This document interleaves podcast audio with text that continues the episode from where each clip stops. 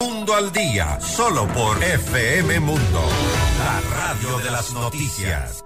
Déjate llevar, déjate llevar. Concéntrate en el ritmo de gran musical. La sensación de sentidos fuerte encendidos. Las ganas locas de poder hallar. El gran musical. Déjate llevar por el sonido, por la magia de la música. Con una fuerza que envuelve y junto a ti te devuelve. El gran musical.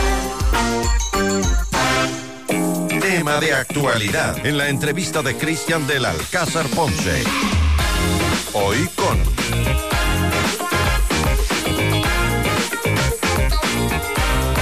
Muy bien, aquí estamos en este lunes 22 de enero del 2024 y listos para nuestra primera entrevista de esta semana con Bernardo Haddad, concejal metropolitano de Quito. Vamos con él a abordar el tema de la Agencia Metropolitana de Tránsito, que parece que también tiene metástasis en este punto. ¿Cómo estás, mi querido Bernardo? ¿Cómo, te va? Bienvenido, buenos días. Muchísimas gracias, Cristian, y eh, obviamente a la amplia audiencia de FM Mundo. Y aquí, siempre para comparecer ante los mandantes, que son los quiteños. Quería preguntarte, en primer lugar, y antes de entrar al tema de hoy, eh, tu impresión sobre lo anunciado, sobre lo dicho esta mañana por el presidente de la República, Daniel Noboa, para focalizar, semaforizar el eh, toque de queda en, eh, en el país, de acuerdo a los cantones. Yo creo que es muy necesario para reactivar la economía. ¿Cuál es tu opinión al respecto, Bernardo? Totalmente de acuerdo, y me parece una gran noticia, puesto que ya han pasado, estamos hablando de 15 días. Casi tres se semanas, ¿no? Exacto, desde que se inició todo el proceso de, primero, eh, este... eh, proceso de guerra interna, no queda más, así hay que decirlo, con el toque de queda. Esto de semaforizar en aquellos lugares, cantones, en donde no han habido muchos eventos de inseguridad, es bueno, porque no se puede, y él lo dijo, y realmente lo tomo muy bien, no se puede hacer que, nuestro país, todo nuestro país, dependa de las acciones de estos terroristas, delincuentes, narcotraficantes. Tenemos que perder el miedo, tomando precauciones, tomando medidas de, de seguridad propias de todos y cada uno, con precaución, por supuesto, pero tenemos que ir ya a, a una, a una vida normal. Y hay que reactivar esta ciudad y hay que Por reactivar al supuesto. país, porque no da más, no da Por más. supuesto Bernardo. que sí. Yo creo que es una muy buena noticia. Así que ve- eh, tenemos que esperar esta noche a ver, obviamente, pues cuáles son las semaforizaciones, cómo se van a llevar a cabo, cuáles son serán los nuevos horarios. Pero eso sí. Obviamente ellos saben más que nosotros porque tomemos en cuenta, esa decisión se tomó en el Consejo de Seguridad Pública, el COSEPE, entonces ellos conocen mucho más y, es un, organismo colegiado y, que tiene muchas, mucha más información que nosotros. Así que yo creo que hay que tomarlo bien y esperar a que poco a poco vayámonos volviendo a una normalidad, pero siempre tomemos medidas nuestras, personales, eh, preventivas, medidas pa- pa- para evitar eh, ciertos lugares seguros, ciertos hechos seguros. Entonces, vamos, vamos por ahí, pero lo veo muy, muy bien, muy bien. Perfecto. Y ahora sí, el tema en esta mañana. ¿Qué pasa? ¿Qué pasa con la Agencia Metropolitana de Tránsito? Constantemente hay muchas críticas, hay muchas quejas de la ciudadanía. Tú hace unos eh, días eh, decías de que pues hay que hacer una reestructuración completa de la misma. Todo está podrido en la Agencia Metropolitana de Tránsito. No hay nada salvable, Bernardo. No, no, no, no. Yo diría lo contrario. La mayor parte de gente son gente honesta, son gente recta, pero hay unas manzanas podridas que lo que están haciendo es contaminando a todo el cesto. Por lo tanto, yo he sido claro y lo voy a decir aquí públicamente contigo, Cristian. La Agencia Metropolitana de Tránsito tiene que ser reestructurada y tiene que ser depurada paralelamente. Reestructuración significa cambiar a toda la cúpula directiva, porque no se puede continuar con los mismos dirigiendo una agencia que obviamente pues, han sido muy permeables a una serie de actos. Luego, lo que tenemos que ¿Son los hacer mismos de eh, eh, administraciones anteriores o entraron No. con esta administración? Entraron con esta administración. Los primeros meses estuvo Silvana Vallejo, durante los cuatro me- meses, y, y lo hizo bien, una funcionaria que si bien no conocía de tránsito, sí era una experta en temas administrativos y fue solucionando unos temas, temas que se venían de años, de décadas, diría yo. Ahora, lo ideal es de que conozca de tránsito quien lidere esta, supuesto, eh, por supuesto. esta agencia, pues. Por eso digo yo, y pues es público, de tránsito de movilidad. Por eso es indispensable reestructurar y depurar la Agencia Metropolitana de Tránsito y comenzando con sus cabezas. No se puede mantener a personas que han venido dejando que pasen una serie de cosas sobre pretexto de que no sabían, sobre pretexto de que vamos a cambiar, que vamos a hacer cambios ahora. No, no, no, no, esos cambios no se dieron. Y obviamente se tiene que tomar acciones como directamente. A ver, ¿cuáles son esas acciones además de cambiar a las cabezas de la agencia? Evaluar a todo el personal, aquellos eh, agentes, por ejemplo, que por decenas, teniendo partidas eh, operativas, estaban yendo a hacer eh, acciones administrativas. Y entre esos, cuatro o cinco de esos estaban en el propio consejo trabajando con concejales. No me vengan a decir que no. No voy a decir los nombres de los concejales, pero lo, saben, lo, lo, saben muy bien. Eso no es correcto. Eso no es correcto. Por otro lado, requerimos que se tomen medidas como la tecnología. ¿Cuál es el principal hecho de que se acusa en redes sociales? Obviamente, pues a, acciones son denunciadas. La corrupción de los agentes. En, el pico y placa. En el pico y placa. Es que está muy. y es verdad, ah. ¿no? Es verdad que están muy pendientes de, de coger a los carros durante los horarios de pico y placa, a los conductores para poder eh, sancionarlos o algunos incluso entre comillas llegar a un acuerdo. Se enfocan mucho en eso, se enfocan mucho en eso y, no en lo demás. Eh, y por eso es que estoy totalmente de acuerdo con una medida que anunció el alcalde Pavel Muñoz, que es la tercera placa. Y la tercera placa, entre paréntesis, no es poner una, una placa grandota que dé el nombre, no, la tercera placa es un chip electrónico en el cual, por ejemplo, yo tengo placa 1, cruzo, y entro al hipercentro y automáticamente me indica, usted cruzó al, hipercentro en el día lunes que no debía hacerlo, la sanción está dada. Punto. No hay vuelta a quedar. Puede funcionar muy bien eso, ¿no? Que de lo que entiendo estaría vigente ya en el segundo semestre de este año. De eso se trata. No sé todavía si será en el segundo semestre, pero es una medida para apoyar. Pero también lo que tenemos que hacer es agilitar los procesos administrativos en una serie de, a una serie de agentes que están siendo sancionados, pero es difícil sacarlos. Una pregunta, una, una pregunta, mi querido Bernardo. ¿Cómo seleccionan a los agentes? Me, imagino, pues hay una eh, depuración. Eh, ¿Cuál, es, cuál, es el método para que alguien pueda llegar a ser agente de tránsito acá en la ciudad de Quito y cumpla bien, de manera profesional, eh, su trabajo? ¿Hay, hay, un proceso bien realizado o, hay que cambiarlo también de Te nuevo? pondré en contexto. En el año 2013, administración de Augusto Barrera él asumió y dijo, asumimos las competencias de la movilidad y el tránsito en Quito. Ah, perfecto. Entonces, ¿de dónde se van a sacar los agentes? Lo que se hizo es dividir a la Policía Metropolitana y casi la mitad de sus agentes de la Policía Metropolitana eh, fueron a la Agencia Metropolitana de Tránsito, lo cual a mi criterio fue un error. ¿Y por qué? Primero, porque eh, redujeron los efectivos en la Policía Metropolitana y después obviamente pues no estaban preparados para el control y el, manejo del tránsito y el transporte. Entonces, en ese momento se dijo, hay que sacar a la Policía Nacional del Tránsito porque obviamente son fuente de corrupción. Parece que el remedio fue peor que la enfermedad. Y ahora, obviamente, pues se requiere hacer un cambio. Luego fueron varias, varias promociones de agentes de tránsito que fueron ingresando. Pero si no estoy mal, tres o cuatro años no ha habido nuevas promociones de agentes de tránsito. Se requiere agentes de tránsito bien formados. Y una de las cosas... Eso es, básico, eso es básico, ¿no, Bernardo? Y una de las cosas importantísimas es que sean ya completamente parte del el, COSEPE, que es el, perdón, el, Código Orgánico de Entidades de Seguridad Pública COSEPE. Entonces, este, el pasar a, tener todas las, todas las atribuciones legales, le pone a la policía, a los agentes de tránsito, a la Policía Metropolitana y al Cuerpo de Bomberos, que son las entidades jerárquicas y uniformadas que hay en el Distrito Metropolitano de Quito, para que tengan una diferente forma de manejo administrativo.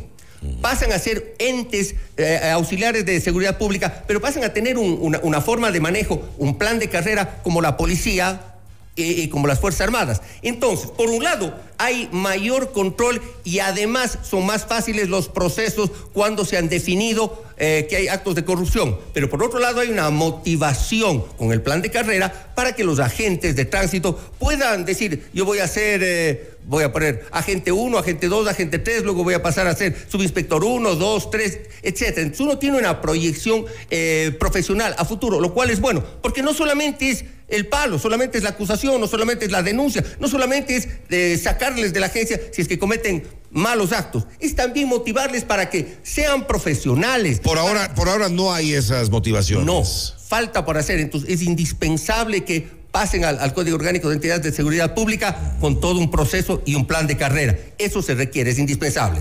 Y sobre la formación, ¿tienen alguna formación los actuales eh, agentes metropolitanos de tránsito, Bernardo? A ver. O, o no, la verdad, Fueron- la verdad. la con, la, verdad. con la mano en el corazón. Con la mano en el corazón, te digo, y no solamente con la mano en el corazón, con conocimiento de causa. Fueron preparados y hay no más. Y sé que. ¿Pero fueron hay- bien preparados o así nomás? Bueno, se dijo que estaban bien preparados, de eso se trataba, ¿no? Y de ahí algunos reciben cursos, ciertas capacitaciones, pero no las suficientes. Se requiere que haya mayor capacitación, se requiere que haya mayor control, se requiere que los nuevos agentes sean mejor preparados, eso sí, pero todo pasa por esa reestructuración y depuración de los agentes metropolitanos de tránsito que tiene que ser procesos paralelos. Y hace tiempo se había hablado de la posibilidad de que tengan, como en otras partes del mundo, la policía, las cámaras, esas, esas cámaras que, que, que están Los body filmando las body eh, eh, permanentemente, las bodycams. Eh, ¿En qué está eso? Es- Tiene que, eh, el alcalde también ha anunciado que se entrará a un proceso para adquirir recién las bodycams. Esperemos que. ¿Hay el dinero para hacerlo? Hay el dinero, por supuesto, sí, sí, sí. Y si no hay, pues el, el municipio tiene que, que- que pasar rápidamente porque es una cosa urgente. Yo creo que eso ayudaría A- mucho. agosto se que tendría. Por supuesto, eso ayudaría mucho. Exactamente, muchísimo. Y son acciones que, como digo, el alcalde las ha anunciado. Estoy totalmente de acuerdo. Apoyo al alcalde en este tipo de decisiones y en otras no apoyo. Una de esas es, repito, el alcalde quiere mantener a la directiva, a, lo- a los directivos, a, a- a las cabezas de la Agencia Metropolitana de Tránsito. Yo no estoy de ¿Y acuerdo. por qué se empeña en mantener si no están funcionando? Son de la misma línea críticas. política, son de la misma línea política, son gente que vino con él, so- son parte de su equipo. Pero cuando eh, eh, parte del equipo falla o, o- o hay personas que fallan, hay que cambiarlos. Con el dolor del alma, hay que cambiarlos. Y a mi criterio, se requiere que este rato se cambie la directiva de la Agencia Metropolitana de Tránsito y pase a haber gente nueva. Y, y yo lo, lo digo y públicamente. Por ejemplo, al no ser expertos, y ser experto significa haber trabajado en tránsito, Mm, sin, sin decir nombres ni mucho menos. Pero, por ejemplo, hay una cantidad de policías de tránsito en activo y otros en pasivo que han estudiado, tienen doctorados, tienen maestrías, tienen estudios universitarios en otros países en tránsito y han trabajado en tránsito. Hay que Pues saber, hay que saber del tema. Exactamente, Como- exactamente. Como en todo. Zapatero a tu zapato. Así es, acá nos dicen, ah, tenemos algunos mensajes, les pido que sean cortos. Eh, saludos, Cristian, personas de la AMT, lo que salen es a lucrar con la ley. Si bien hay que cumplir la ley, deberían estar para prevenir posibles infracciones y no estar escondidos esperando a que se cometa la infracción y ellos estar a la siguiente cuadra. No les interesa la seguridad de la ciudadanía. Y esto es importante, también pueden colaborar en medio de esta crisis de inseguridad en la, en, en la que vivimos. Yo sé que la responsabilidad, sabemos que la responsabilidad es de, del gobierno, del Estado, pero, pero, pero sí, teniendo tantos eh, agentes, no sé cuántos agentes. Hay eh, exactamente 1870 mil- agentes de imagínate, 1800 sí pueden colaborar, comenzando con el control de los autos sin placas y de las, y- y, de las motos también. Te quiero comentar algo que es una premisa informativa. ah, A ver, por favor. A ver. De acuerdo al Código de- Orgánico de Identidades de Seguridad, el jefe del Comando Conjunto toma el control de todas las fuerzas, Fuerza Aérea, Fuerza Naval, Fuerza Terrestre y Policía Nacional, pero también pasa a controlar todas las, las entidades auxiliares de seguridad, como por ejemplo en Quito. Policía Metropolitana, agentes de tránsito y cuerpo de bomberos. Así que bien podría el jefe del comando conjunto ordenar, porque estamos en un estado de guerra interna, que pasen a ser sus subordinados como corresponde a la Agencia Metropolitana de Tránsito y ordenar que se tomen las acciones respectivas e incluso poner, a ver, vamos a hacer un operativo acá, un operativo acá. Bien podría hacerlo.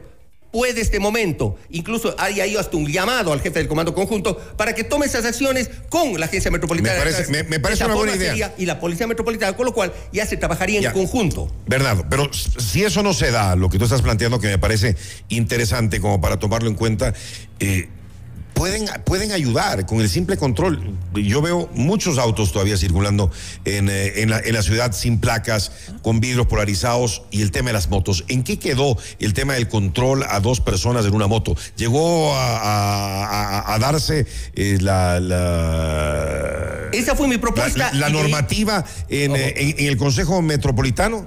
Esa fue mi propuesta y está avanzando en la, en la, eh, en, en- en la Comisión de, de- de Movilidad. Todavía no está. planteé, O Todavía. sea, no hay la prohibición para dos personas en una moto en el distrito Hay metropolitano de en Quito. base a una resolución de la Agencia Nacional de Tránsito, pero la propuesta mía fue clara. Dos puntos. El primero, prohibición de dos personas en moto en Quito, dos varones en realidad, porque obviamente entre las excepciones está que sea hombre mujer, que sea hermano, que sea menor de edad, que sea un adulto mayor, que es lo lógico porque las motos también son un medio de transporte que ayudan a la comunidad. Y lo otro, hay una cantidad de extranjeros que aquí vienen eh, manejando motos, dicen, esta es mi licencia. Ah, perfecto, tiene licencia. Entonces, la normativa indica, y eso es lo que he planteado, de que deben tener una certificación o un pasaporte que determine cuándo ingresó, porque la ley es clara, solo se puede manejar hasta 90 días que se ha ingresado al país. No tiene los 90 días, automáticamente estás, la licencia deja, deja de tener validez. La licencia que ha, que ha sido eh, recibida, pues adquirida en el extranjero. ¿Y por qué se está demorando tanto Ah, ese- buena eh, pregunta. esa normativa? Hemos, hemos estado en esto, en la Comisión de Movilidad. Me parece absurdo con lo que estamos viviendo. Tres meses, y le he dicho públicamente a la señora María Fernanda Racines, presidenta de la Comisión de, de Movilidad. Por favor, María Fernanda, que ya pasa, sí, sí, ya va a pasar, posiblemente pase la próxima semana. Oye, oye, oye, tres Bernardo, meses. pero no se dan cuenta de la urgencia de que haya esa normativa, de que se den ese tipo de controles hoy más que nunca con todo lo que está pasando en han el país. dejado pasar, Sería de gran ayuda. han dejado pasar. Y ahora que obviamente es urgente aquello, y tomemos en cuenta, la, la mayor parte de sicariatos se realizan en personas, dos varones en moto. Y en Quito se han dado, por supuesto, y los robos y los asaltos, pero no se dan cuenta. Y hubo una cosa, la semana pasada hubo una mesa de trabajo en la que fueron ciertos representantes de los motociclistas a decir, se está criminalizando. ¿Por qué se criminaliza? No debería ser así. Perdón, no, no se está criminalizando. Aquí hay que ser claros. Si es que hay una serie de eventos, eventos y delitos que ocurren con dos varones en moto, pues hay que tomar en cuenta aquello, por nuestra seguridad. Pero ya hay una normativa, nos dices, de la Agencia Nacional de Sí, Tránsito. una resolución. Una resolución. La cual es ¿Qué la dice esa resolución? Es clarísima. La resolución es, no se puede eh, que hay eh, dos varones en moto y, y van a ser sancionados. Pero, Pero ¿y por qué no sanciona entonces? ¿Por qué no controla eso- eso y debe- sanciona a la Agencia Metropolitana Bueno, de la, Tránsito? La Agencia Na- Metropolitana de Tránsito es el ente que, que maneja el tránsito y la movilidad en Quito. Claro, pero si hay esa resolución de la Agencia. Nacional de Tránsito, pueden sancionar. Están ¿Por qué no lo justamente. hacen? Lo hacen, diría yo, en ciertos operativos. Discúlpame, El- pero, el no, el- discúlpame, pero no lo hacen, Bernardo. Está bien. pues, discúlpame, me- discúlpame. Me, parece que tú, tienes mucho más conocimiento porque estás en, en contacto con las personas todos los días. Es que vemos, Entonces, vemos, claro. vemos por toda la ciudad y nadie les para y, y- y pasan en las narices de los agentes. Exactamente. Por Es eso, indignante. por eso es que yo planteé y estoy pidiendo que lo más pronto posible ya se apruebe, pues pase a primer debate de, de- de- el tema de dos personas, la prohibición de dos varones en moto. Pero ya hay, ya hay. Eh, Lo tuyo me parece mucho más completo y totalmente válido y se debe aprobar. Ya, señora Racines, creo que dijiste. María eh, Fernanda Racines, presidenta de la Comisión de Movilidad del el- Distrito el Metropolitano de. Quito. Por favor, señora Racines, señora Racines, ojalá que nos esté escuchando, que nos esté viendo. ¿Qué esperan? ¿Qué esperan? Yo sé que a, a veces tienen otras prioridades personales o de sus partidos, pero esto tiene que ser inmediato. Pero lo que hablábamos, ya hay una resolución de la Agencia Nacional de Tránsito. Por favor, que los agentes controlen eso. Y lo que te decía también, que controlen a los autos que van sin placas, que también los vemos por todas partes. Por supuesto. ¿Por, qué no lo hacen? Y así tiene que ser. Es que esas, esas son las falencias. Esos son los problemas. Ahí va la indignación de la gente de que sí, está- eh, normal eh, están a la casa, están a la casa de quien incumple con el pico y placa, pero no del otro. Que, que- que- que hoy por hoy, discúlpame, pero es más importante que, que- que- que el tema del, del pico y placa. Por supuesto que sí. Por eso son los reclamos ciudadanos que los tomamos muy en cuenta y por eso es que pido la reestructuración y la depuración de la Agencia Metropolitana de Tránsito, comenzando por sus cabezas. Tengo algunos mensajes, rapidísimo porque se nos termina el tiempo. Eh, nos dicen, eh, me gustaría que los agentes de tránsito nos lleven mascarillas o pasamontañas para verles la cara. Yo ya soy estafado por más de 350 dólares y piden transferencias. Oye, qué descaro, ¿no? A lo que ha llegado y justamente salió hace, unos pocos días, la semana pasada, alguien que, eh, que, que le está haciendo la transferencia a la gente. ¿Qué pasa? ¿Por, por, por qué andan tan tapados? Ah, como que no quieren que se les vea. No debería ser eso permitido. Correcto, yo estoy totalmente de acuerdo. Ellos tienen, obviamente, para el frío, que es lo correcto.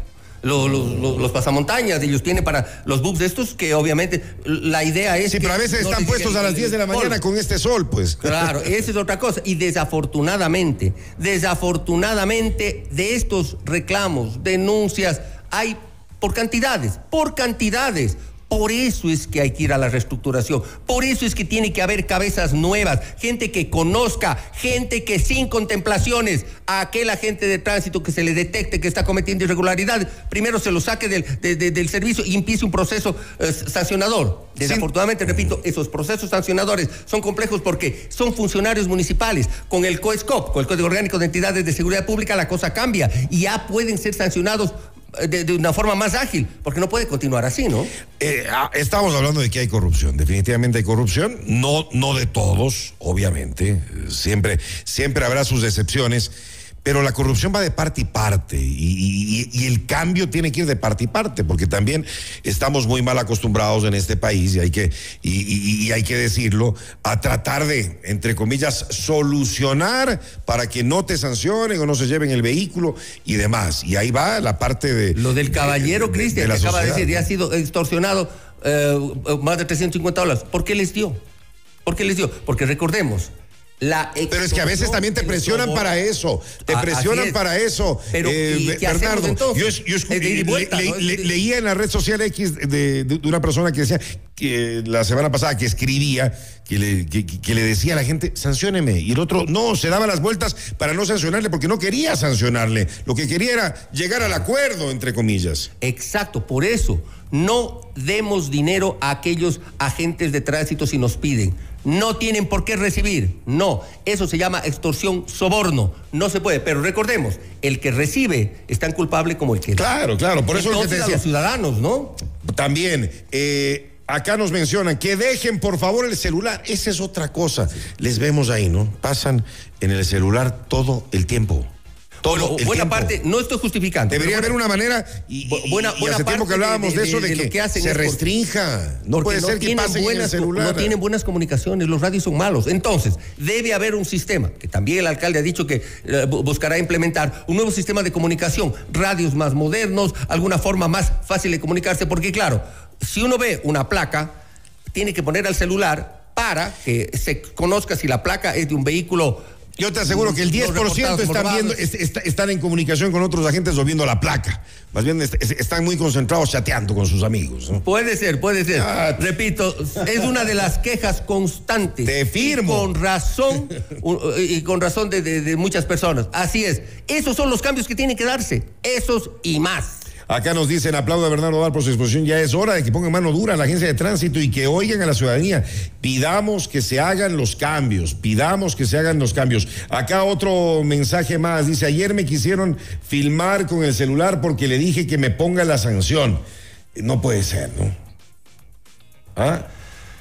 Qué cosas, qué cosas. Esto y más. Todos los días recibimos decenas, si no es centenares de, de- reclamos. Entonces, obviamente el, actual director ha dicho, hemos puesto un código QR y pone las redes para que se pueda denunciar. Pregunto yo, el código QR no es una forma muy fácil de denunciar. Y la forma, obviamente, es que uno tiene que ir y llenar unos documentos, etcétera. Así es. Pero a lo que voy es cambio, reestructuración, depuración, pero también ciudadanos, pongamos de nuestra parte. Hay que poner de nuestra parte, así es. quiteños, realmente pongamos de nuestra parte y no, no, no caigamos de las tentaciones de estos sinvergüenzas de aquellos que piden coimas. Pero voy a insistir en algo también. Esos son una minoría. La mayoría son agentes trabajadores honestos. Pero esas manzanas podridas Pero eso hay que sacarlos. son obviamente las que están contaminando al cesto.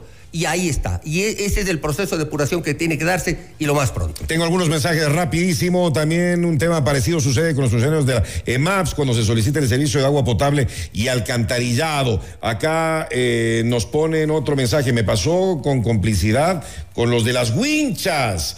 eh, por el pico y placa. Mira, ahí también hay otro tema que hay que poner atención, eh, los de las winchas. Claro que sí. Y hemos, y hemos recibido una serie de denuncias de los de las winchas, que parece que están cerquita, cerquita de cu- cu- cuando hay alguien que se ha tenido con el pico y placa. Y llegan corriendo, se pelean por, por llevarse los vehículos. Pregunto yo, y es lo que decía el otro día un- un- un- una persona. Pero si el vehículo está funcionando, ¿y por qué tiene que llevarse a la wincha? Yo soy el que manejo el carro, voy y dejo con- conjuntamente con el policía metropolitano, pero con la gente de tránsito en, en- en un patio de retención y listo. ¿Y por qué me tiene que cobrar la wincha? Claro. Ese es un tema. Ese Eso un también tema. sería bueno revisar. Nos dice respecto al tema que están tratando. Un día me detuvo una gente y me dijo él mismo que la orden de sus superiores es cumplir con un cupo diario y tienen que ver como sea la forma de hacer las sanciones mediante coimas. Por otro lado, los agentes hoy por hoy solamente trabajan con coimas y solamente a ratos. El resto del tiempo solamente usan sus celulares mientras eh, se hace de todo a su alrededor. Sí, no, parece que eh, parece que están muy atentos a algunas cosas y en otras se hacen los de la vista gorda, como, como se dice, Bernardo. Hemos leído y hemos escuchado realmente múltiples denuncias de ese tipo.